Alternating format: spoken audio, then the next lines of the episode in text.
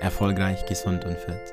Dein Podcast von Benedikt und Aline Alm von Alm Premium Mentoring.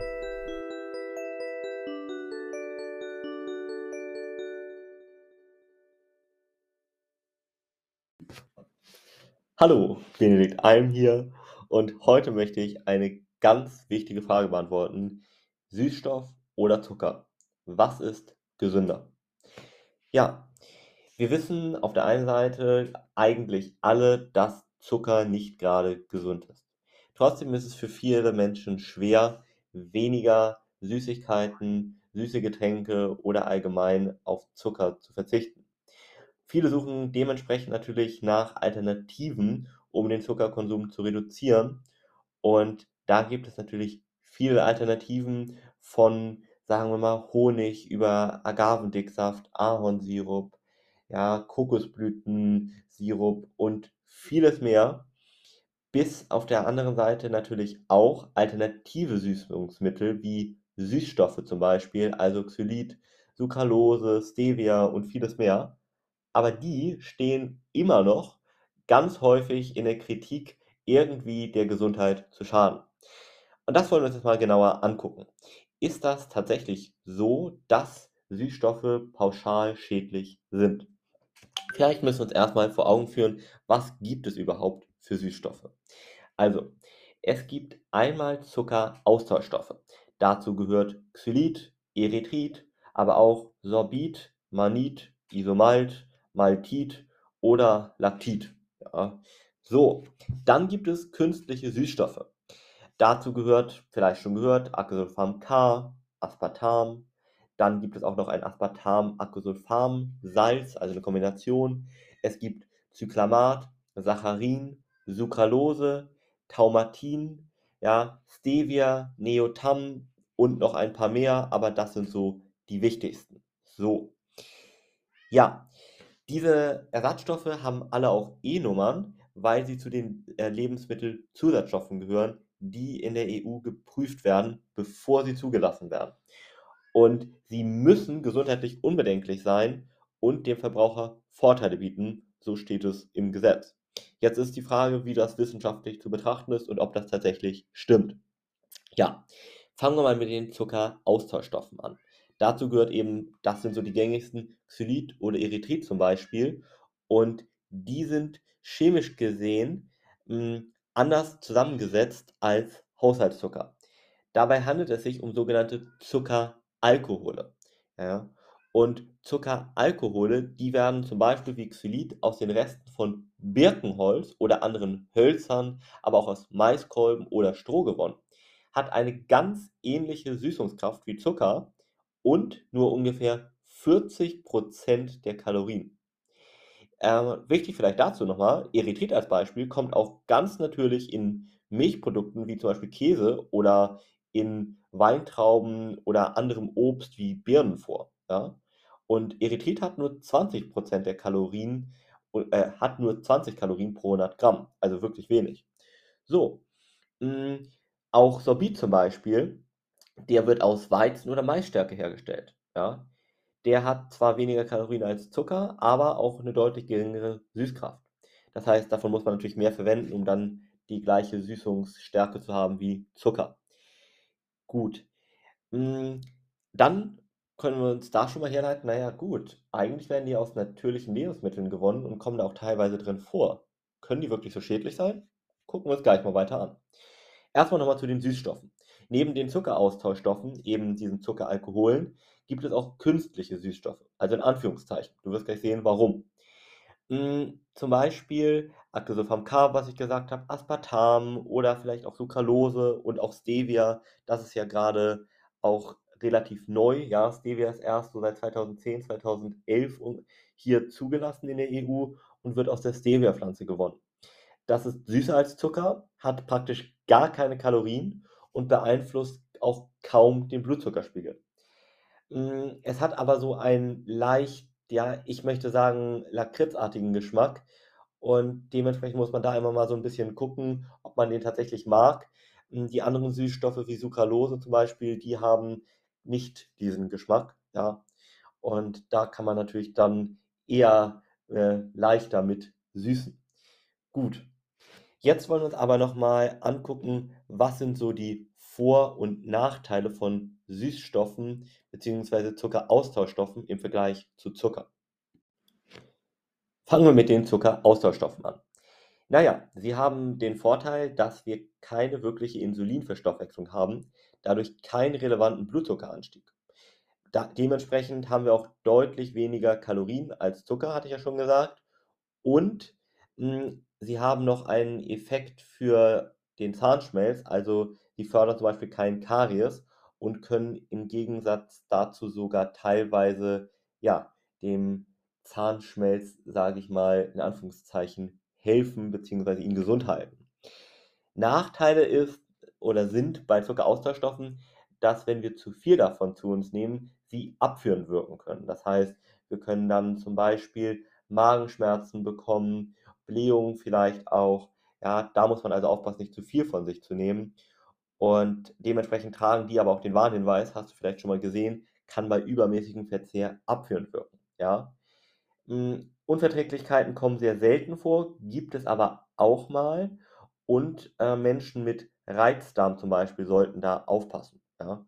Aber das sind im Grunde genommen schon die großen Nachteile. Dann gucken wir uns mal Süßstoffe an. Süßstoffe haben auch den Vorteil, dass sie kein Karies fördern. Ja? Die sind jetzt nicht unbedingt für den Zahnschmelz nochmal besonders gesund, aber haben auf jeden Fall keinen Nachteil. So, dann wirken sie nicht auf den Blutzuckerspiegel, führen nicht zu einer Insulinausschüttung, liefern keine Kalorien, also praktisch keine, ja, haben eine sehr hohe Süßkraft. Ja, auf der anderen Seite gibt es ein paar Süßstoffe, wo man ein bisschen aufpassen muss. Zum Beispiel Aspartam, da ist nämlich ein Stoff enthalten und dementsprechend muss man da mal aufpassen, ob man den verträgt. Ja, das ist auch nochmal ein ganz wichtiger Punkt. Hm, und es gibt auch einige Süßstoffe, bei denen man so ein bisschen, ja, sich überlegen kann, sind die tatsächlich 100% gesund oder nicht? Gut, also gerade für Menschen, die eben Süßstoffen gegenüber eher skeptisch eingestellt sind, die verwenden dann ja lieber Alternativen zu Zucker statt Süßungsmittel. Und die vermuten gesundheitliche Gefahren hinter den Süßungsmitteln. Und jetzt wollen wir mal gucken, gibt es da tatsächlich Studien, die das belegen? Ja, äh, bis heute hält sich zum Beispiel folgender Mythos ganz hartnäckig: Diese Zuckeraustauschstoffe würden den Appetit anregen. Auf den Punkt gebracht, es gibt keinen einzigen wissenschaftlichen Beweis dafür. Ja, Punkt. Was man äh, jedoch weiß, ist, dass große Mengen an Zuckeraustauschstoffen unerwünschte Folgen haben können. Sie können abführend wirken, das hatte ich ja schon gesagt. Dementsprechend müssen wir da immer darauf achten, davon nicht zu viel zu uns zu nehmen. Okay. Dann ähm, muss man auch sagen, Zuckeraustauschstoffe außer Fructose gelten als Zusatzstoffe und müssen dementsprechend gekennzeichnet sein. Ja?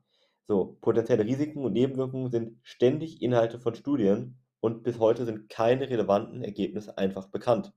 Wenn du mal von negativen Wirkungen von Süßstoffen liest, dann sind das Tierstudien. In Humanstudien konnte man das bisher nicht belegen, zumindest in gut durchgeführten Humanstudien. Ja? So. Ähm, dementsprechend guck dir hier auf jeden Fall die Zutatenliste genau an und dann kannst du da auch vor allem mal darauf achten, dass da kein versteckter Zucker drin ist. Denn zum Beispiel Laktose, das ist Milchzucker, Maltose, Malzzucker, Isoglucose und viele andere, das sind einfach, ja, am Ende trotzdem Zucker. Auch Sirup, ja, ist am Ende nicht gesünder. Kein Mais-Sirup, kein Glucose-Fructose-Sirup und so weiter. Das ist nochmal ein ganz, ganz wichtiger Punkt. Ja, und weil ich dir ja schon aufgelistet habe, wie viele Süßungsmittel es gibt, möchte ich dir hier auch direkt mal die Antwort liefern, welche Süßstoffe kannst du mit einem guten Gefühl nehmen und welche eher nicht. Dazu habe ich einen sehr schönen kleinen Ratgeber gemacht. Den kannst du dir einfach gerne kostenlos runterladen. Den Link dazu findest du direkt hier unter ja, der Podcast-Folge in der Infobox, Schrägstrich, wenn du das hier auf Social Media hörst, unten im ersten Kommentar, weil selbst wenn bestimmte Süßungsmittel in Humanstudien nicht nachweislich schädlich sind, ist es so, dass es eine Vielzahl an Süßungsmitteln gibt, die auf jeden Fall in gewissen Mengen keine signifikanten Nebenwirkungen haben, im Gegensatz zu Zucker. Und ich würde auf diese sicheren Süßungsmittel setzen. Und welche das sind, das erfährst du, wie gesagt, wenn du dir unseren Ratgeber kostenlos runterlädst. Ja, also den Link, wie gesagt, findest du direkt hier drunter. Und dann weißt du genau, welche Süßungsmittel du mit einem guten Gefühl nehmen kannst, welche nicht. Vor allem führ dir auch nochmal gerne vor Augen, wie schädlich tatsächlich Zucker ist. Das ist einfach einer der wichtigsten Punkte, die ich hier nochmal ansprechen möchte. Ja. Du kannst eher schauen, dass du weniger Süßes isst, zum Beispiel indem du auf Bitterstoffe setzt, als äh, guten Tipp, ja, und dir so ein bisschen abgewöhnst, viel Süßes zu essen. Das ist eine gute Option, aber Zucker per se ist einfach unheimlich ungesund. Übrigens war Zucker auch nie für uns Menschen so stark verfügbar bis zur Industrialisierung, so um 1900. Und da war es ein Luxusgut. Ja? Ähm, ich gebe dir mal ein Beispiel. In Skandinavien haben sie jahrhundertelang äh, ihren Kaffee gesalzen, nicht gesüßt, weil es gab keinen Zucker. So, und dementsprechend ist unser Körper auch gar nicht dafür ausgelegt, weil wir erst seit ein paar Jahrzehnten so viel Zucker zu uns nehmen, den zu verwerten. Im Gegenteil. Und du siehst ja auch, dass Zucker einer der Hauptfaktoren ist für alle möglichen Erkrankungen, von Übergewicht über Diabetes, über ganz viele neurologische Geschichten. Ähm, Zucker steht auch im Verdacht, beispielsweise äh, ADHS zumindest zu fördern und viele andere psy äh, psychische Erkrankungen. Also das sind auch nochmal Faktoren, die man nicht unterschätzen darf. In diesem Sinne leite die Folge auch an, gerne an jeden weiter, der sich für dieses Thema interessiert. Und in diesem Sinne wünsche ich dir noch einen wundervollen Moment. Schön, dass du mit dabei warst und danke fürs Zuhören. Wenn auch du dir ein Expertenteam an deiner Seite wünscht, das dich unterstützt und dir zeigt, was die notwendigen Schritte sind, um deine Ziele zu erreichen, dann melde dich gerne bei uns unter www.benediktalm.de. Dein nächster Durchbruch ist möglicherweise nur ein einziges Gespräch entfernt. Denn vergiss bitte nicht, oft braucht es die Perspektive von außen, um die eigenen blinden Flecke zu erkennen. Wir haben mittlerweile über 150 Menschen helfen können, Licht auf diese Schatten zu werfen und somit die eigenen Blockaden aufzulösen. Du hast nichts zu verlieren, du kannst nur gewinnen.